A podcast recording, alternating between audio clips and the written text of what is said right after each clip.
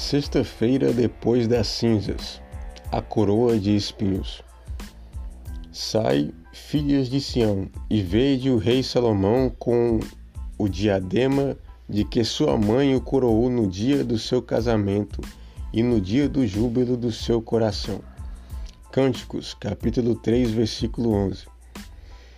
É a voz da igreja que convida as almas dos fiéis a contemplar quão admirável e belo é seu esposo pois as filhas de Sião são iguais às filhas de Jerusalém, almas santas, habitantes do reino de Deus, que gozam com os anjos da paz perpétua e da contemplação da glória do Senhor.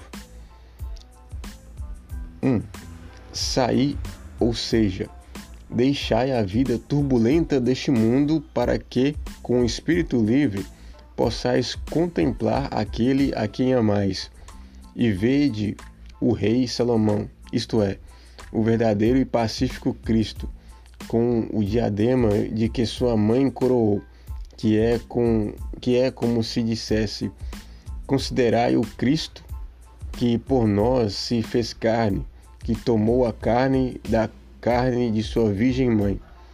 O diadema é sua carne, carne que tomou por nós, carne na qual morreu destruindo o império da morte, carne na qual ressuscitou, deixando-nos a esperança da ressurreição.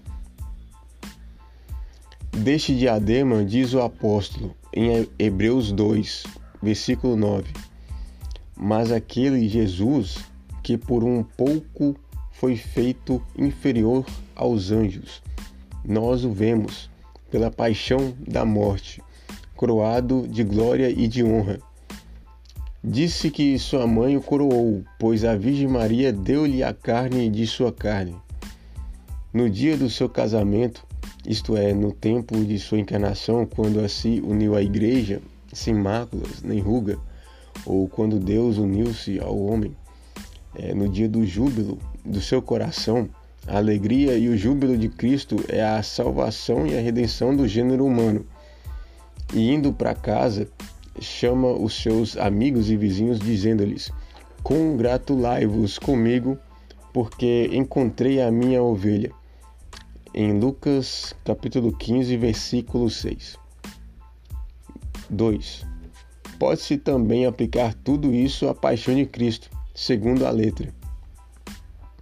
Com efeito, Salomão, prevendo em espírito a paixão de Cristo, muito antes adverte as filhas de Sião isto é, o povo israelita, sai, filha de Sião, e veja o rei Salomão, isto é, o Cristo, com o diadema ou, ou a coroa de espinhos, que sua mãe, a sinagoga, o coroou no dia do seu casamento, quando a se uniu à igreja, e no dia do júbilo do seu coração, quando rejubilou-se por ter, por sua paixão, redimindo o mundo do poder do inferno.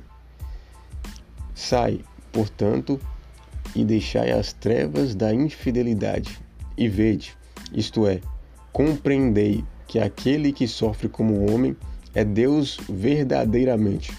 Ou ainda, saia para fora de sua cidade, para o verdes, crucificado sobre o monte Calvário.